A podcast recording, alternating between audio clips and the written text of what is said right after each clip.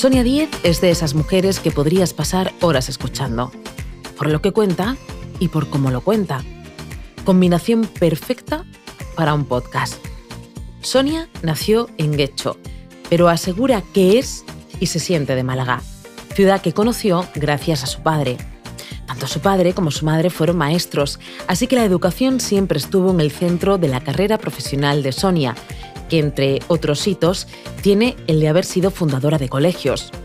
Uno de ellos en Málaga, en el que comenzó sin nada y en el que recuerda perfectamente a los primeros alumnos y sus familias que confiaron en su forma de entender la educación. En concreto fueron 86. Emprendedora y empresaria nata, se considera posibilista. Crea posibilidades para que las cosas sucedan.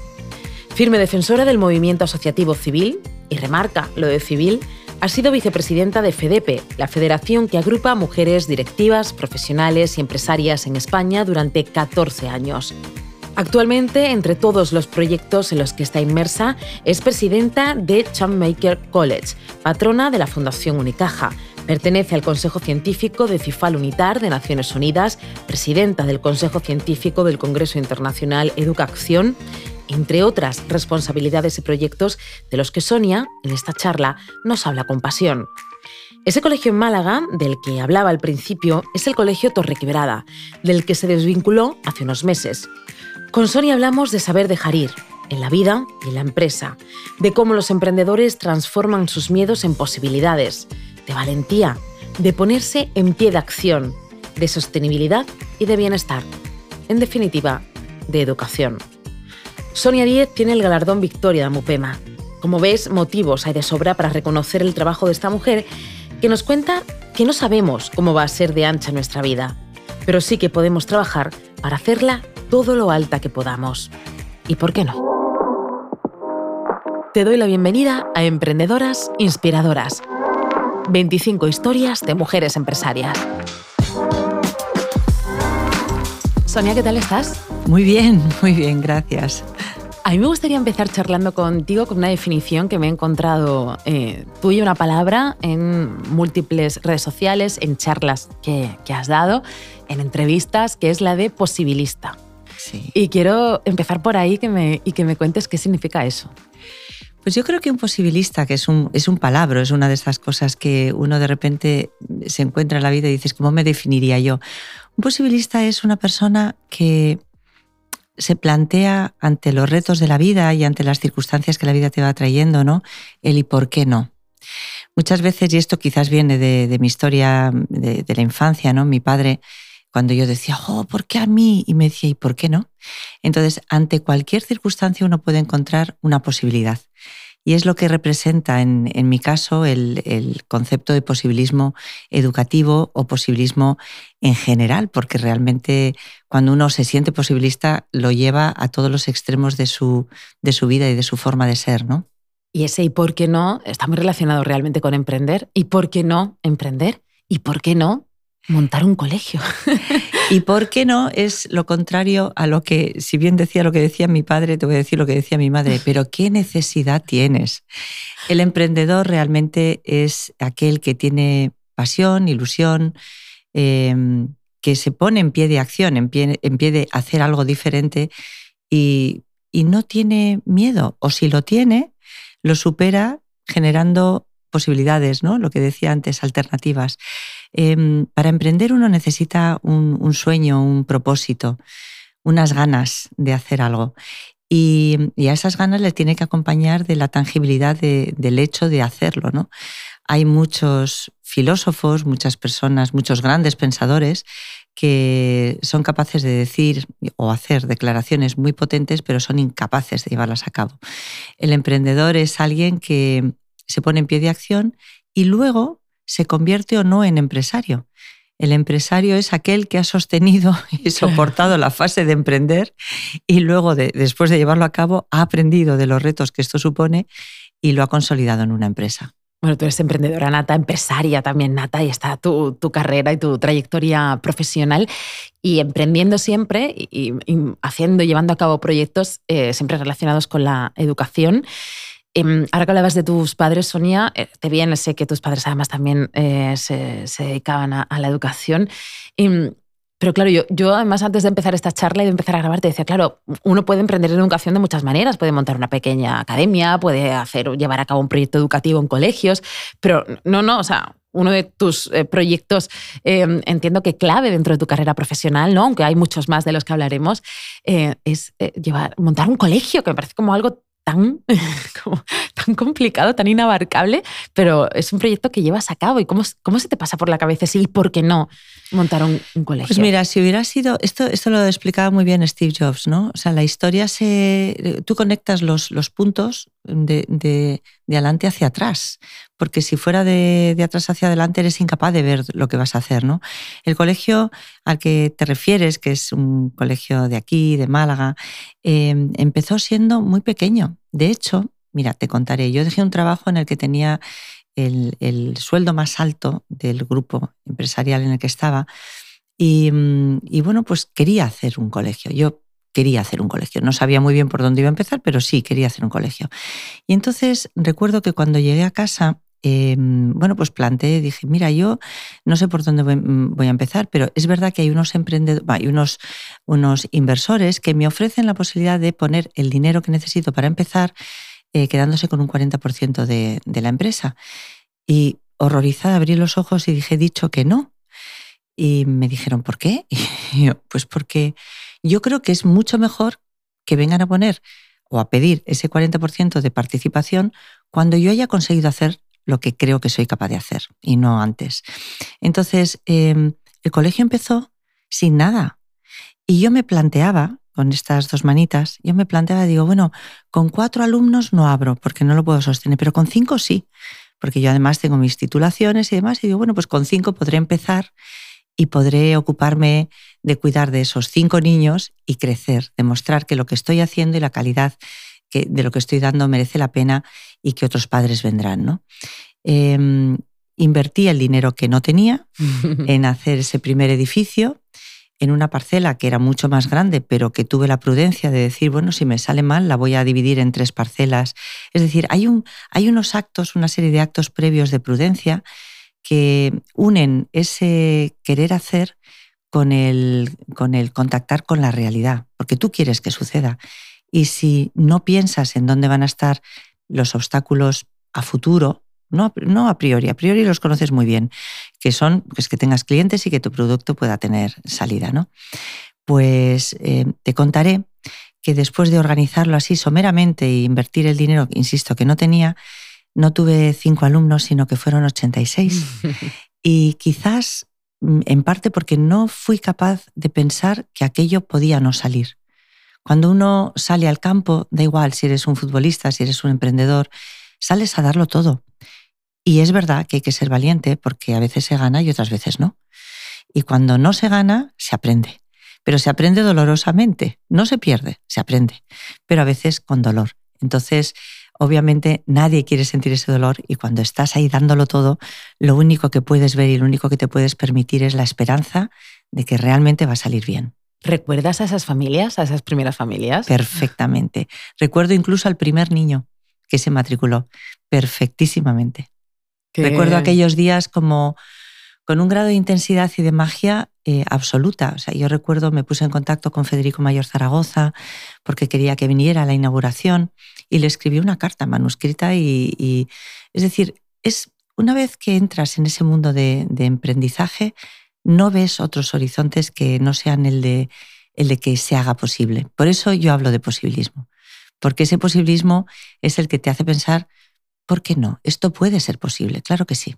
En esa historia de, ese colegio al que hacemos referencia y que es uno de los proyectos, no sé si uno de los más grandes, ¿no? A nivel de, los más grandes, de, tu carrera, pues desde hace relativamente poquito eh, estás desvinculada y quería precisamente también hablar contigo de eso, de cómo es desvincularse de un proyecto que entiendo que te ha llevado horas, te ha llevado mm, mm, prácticamente pues muchos días de tu vida y ahora, pues en este momento de mi vida, por una decisión vital, empresarial, tengo que dar un paso al lado. Bueno, ahí hay, fíjate, es una pregunta muy bonita la que estás haciendo y que implica una respuesta mucho más amplia y mucho más compleja de lo que parece. Mira, tú cuando eres emprendedor, cuando, cuando creas una empresa, de alguna manera, y esto lo decimos mucho todos, es un hijo más. Yo tengo tres hijos naturales eh, y luego tengo un hijo, en este caso, ¿no? Eh, solía decir que tenía un hijo empresarial. Em, ese hijo que nace desde la ilusión, desde el amor, desde una parte también, como no, eh, como cualquier parto, ¿no? De, un cierto dolor, eh, se va haciendo mayor y va necesitando eh, acudir a otras fuentes para crecer y fortalecerse.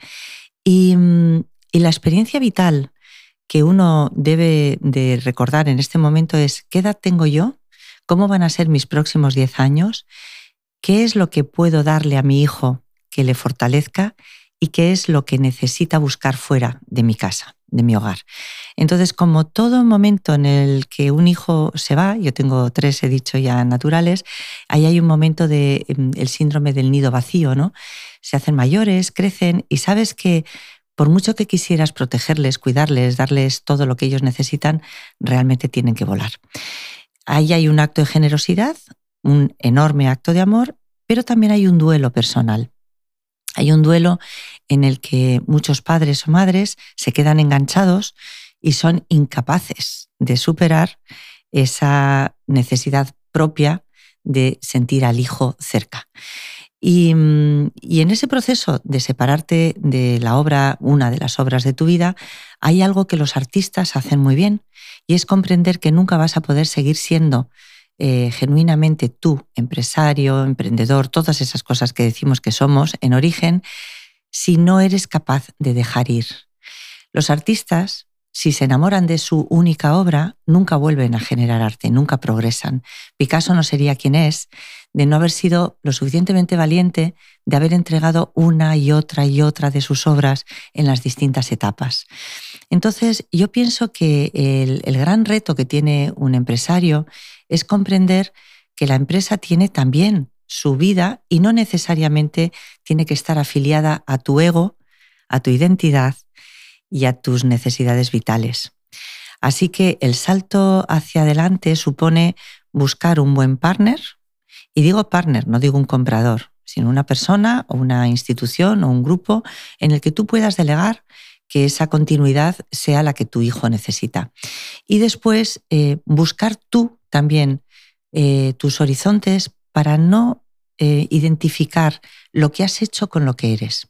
Y hay una parte profunda porque hablamos mucho de las características del emprendedor, y hay una parte profunda de, búsqueda dentro de uno mismo eh, y de separación, quién tú eres y lo que la empresa es.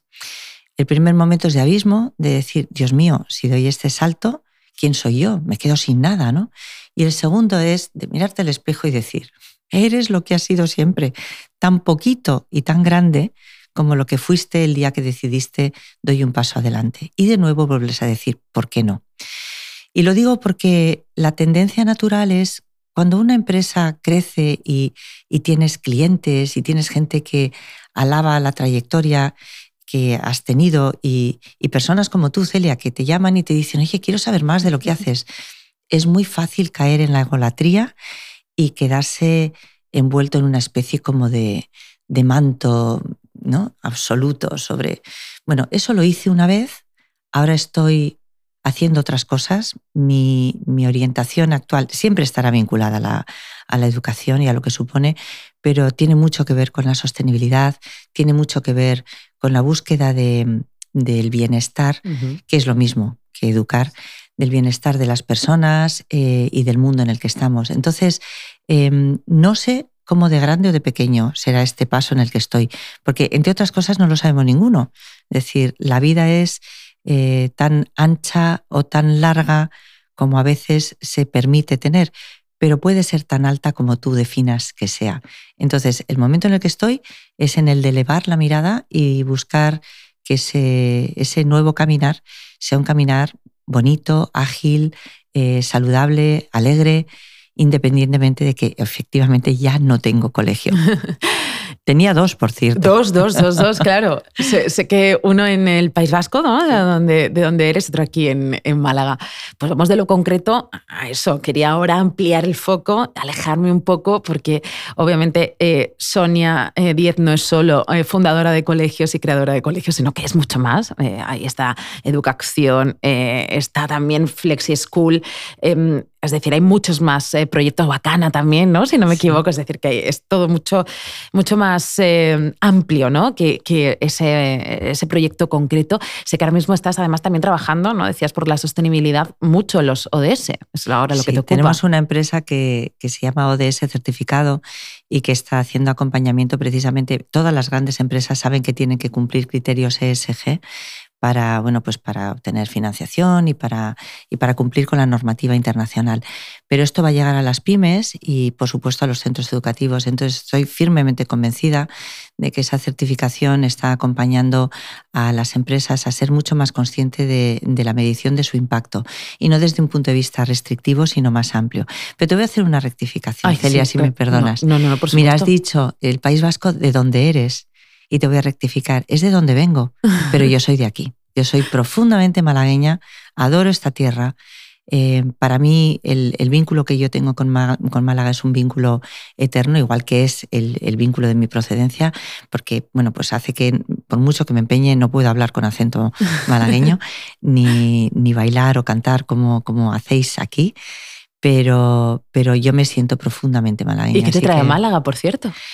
Pues me trae, mira, te vas a reír, me trae, por un lado, la, lealtad de mi padre a un amigo que se tuvo que desplazar del País Vasco por cuestiones políticas.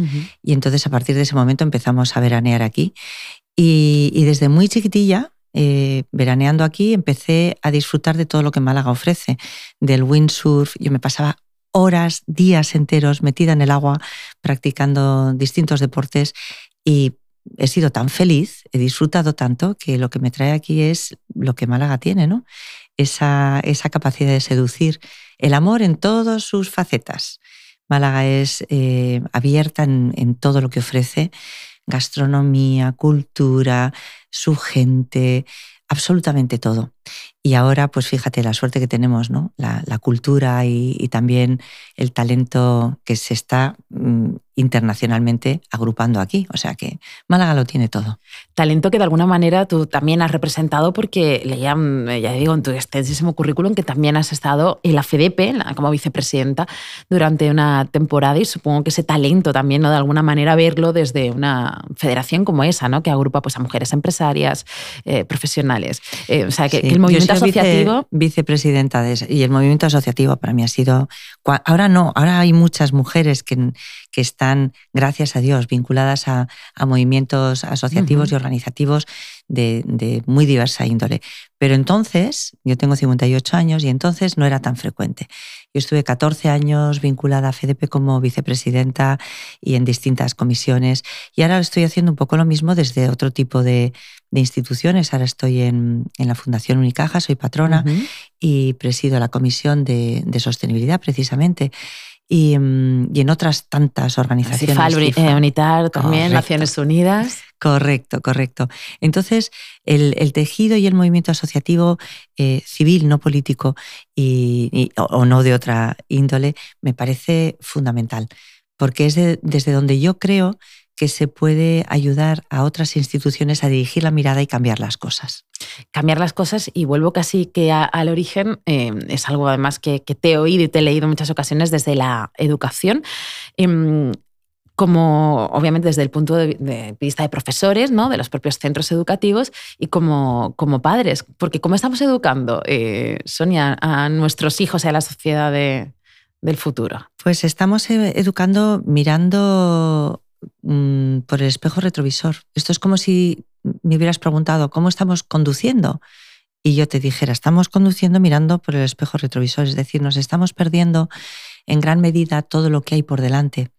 Y no se puede conducir bien si no miras hacia adelante. Tampoco si no miras de vez en cuando al espejo retrovisor y a los laterales.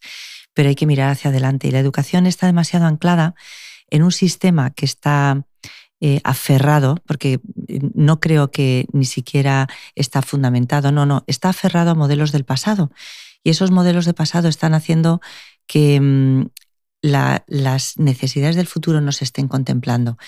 Eh, se nos llena la boca diciendo que, bueno, pues que, pues que estamos mirando hacia un mundo que hay que construir, que hay que diseñar, que, mm, que todavía eh, no sabemos cómo va a impactar la inteligencia artificial, el efecto eh, bueno, pues, que tenemos de deterioro medioambiental.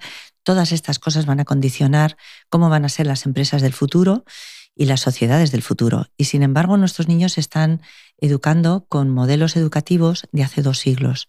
Todavía seguimos examinando según lo que dice un libro. Me da igual si está en formato digital o en formato eh, papel. Em, o me da igual hasta cierto punto, porque creo que ambos deben de, coexistir.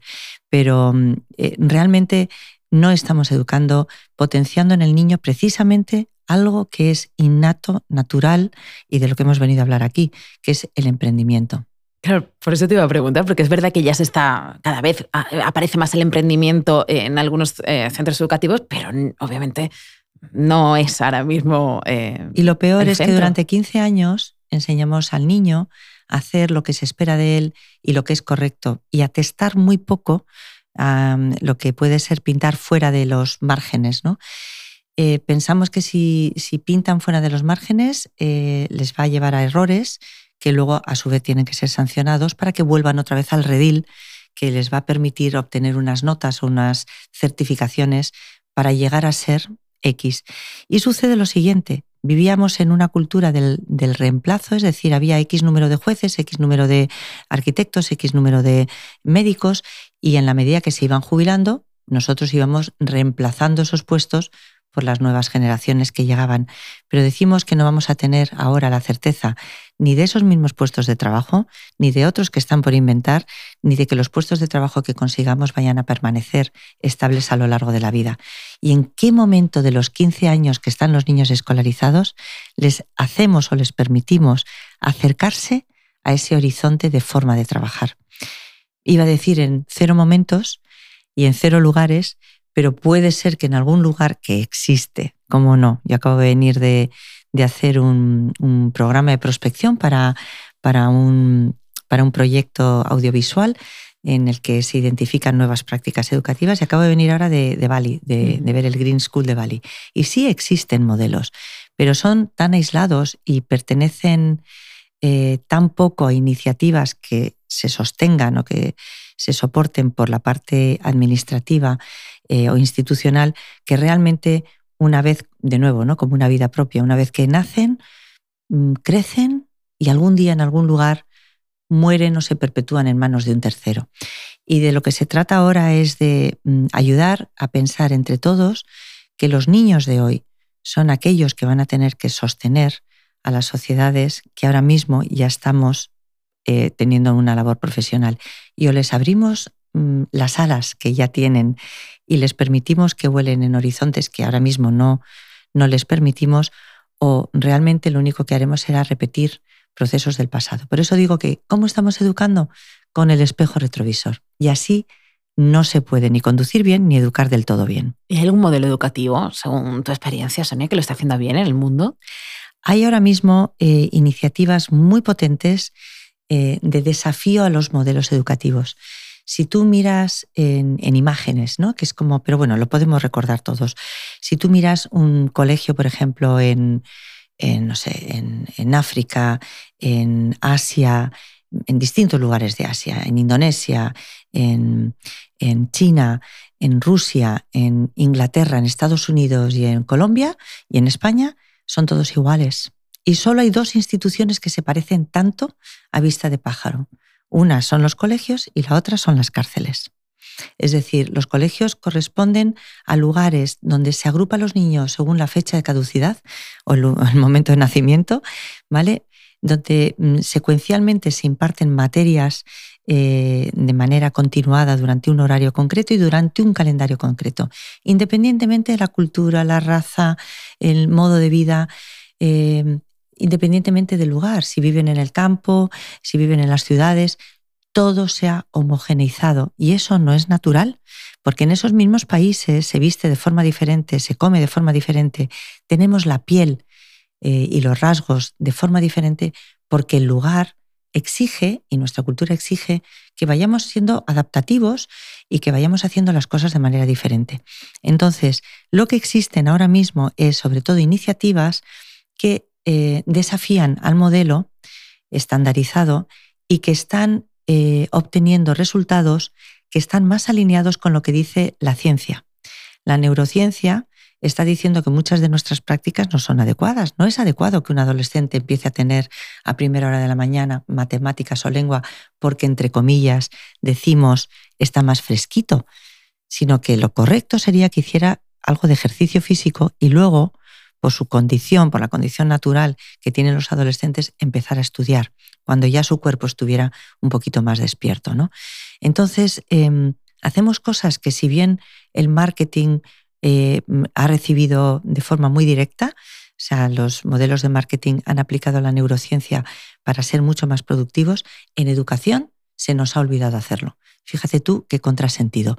Así que esos, esos desafíos están trayendo a la realidad cosas que por un lado decimos a través de la ciencia, pero por otro lado no hacemos dentro de esos sistemas, y voy a ser enfática, sistematizados y homogenizados. Pero es posible que esto cambie. Digo, ya para terminar y terminamos como, como empezamos hablando de posibilismo. Es posible y en ello eh, pues hay personas como tú, Sonia. Contéstame tú, has dicho que soy posibilista y yo me he reafirmado en eso. ¿Y por qué no? ¿Y por qué no? Pensar lo contrario sería pensar que nuestra sociedad, eh, a pesar de que nuestro cerebro ha evolucionado relativamente poco desde, desde que somos sapiens, es decir, nos molestan las mismas luces que ahora mismo tenemos continuamente, que son las luces del neón, y todas estas cosas, nuestros ojos, nuestro, nuestro organismo no está preparado para soportar tanta, tanto estímulo como el que soportamos a través de nuestras múltiples pantallas. Bueno, eh, sin embargo, como decía, eh, nuestros mayores de Atapuerca hicieron algo para lo que estamos muy bien preparados, que es em, cuidar de una niña que se llamaba Benjamina, ese es el nombre que le dieron los investigadores que entraron en la cima de los huesos y se encontraron con un cráneo muy deformado que nunca hubiera podido llegar a desarrollarse hasta esa edad de no haber sido porque los mayores habían cuidado de ella. Esta niña llegó a ser adolescente y, fue porque cuidaron de ella. Entonces, pensar lo contrario sería pensar que no queremos a nuestros niños. Ahora es verdad que estamos bloqueados en un sistema que, eh, digamos, una cosa sostiene a la otra. Hace falta eh, tener o hacer un acto de valentía, eh, a veces individual y a veces colectivo, que nos permita hacernos ese mismo planteamiento. ¿Y por qué no? Si queremos a nuestros niños, no podemos mantenerles en el lugar donde están sin que entre todos nos planteemos, oye, esto lo tenemos que cambiar. Así que, por supuesto que, pienso que se puede cambiar y por supuesto que pienso que eso va a generar, como todo parto, igual que decía al principio, como todo cambio, algún dolor y quizás también eh, tengamos que dejar algo en el camino y volver a empezar. Pero creo profundamente en la sociedad, no somos perfectos, ninguno de los que estamos aquí. Creo que somos poco valientes, pero si ahora mismo nos preguntáramos qué sucedería si mañana, Dios no lo permita, volviera a pasar lo que sucedió eh, hace un par de años y tuviéramos que cerrarnos en casa, la respuesta es que los modelos educativos no han avanzado en nada. Y volvería a suceder exactamente lo mismo que sucedió. Y eso es lo que no puede ser. Así que, ¿y por qué no? Pues qué mejor manera de, cerrar esta, esta charla con la que podría quedar horas. Sonia, Gracias, Elia. Igualmente. Igual. Emprendedoras, inspiradoras, 25 historias de mujeres empresarias es un podcast creado por INFE, Ayuntamiento de Málaga, para celebrar el 25 aniversario de Amupema. Producción ejecutiva, Margarita García de INFE. Diseño sonoro, Miguel Ángel San Juan. Dirección, guion y locución de quien les habla, Celia Bermejo.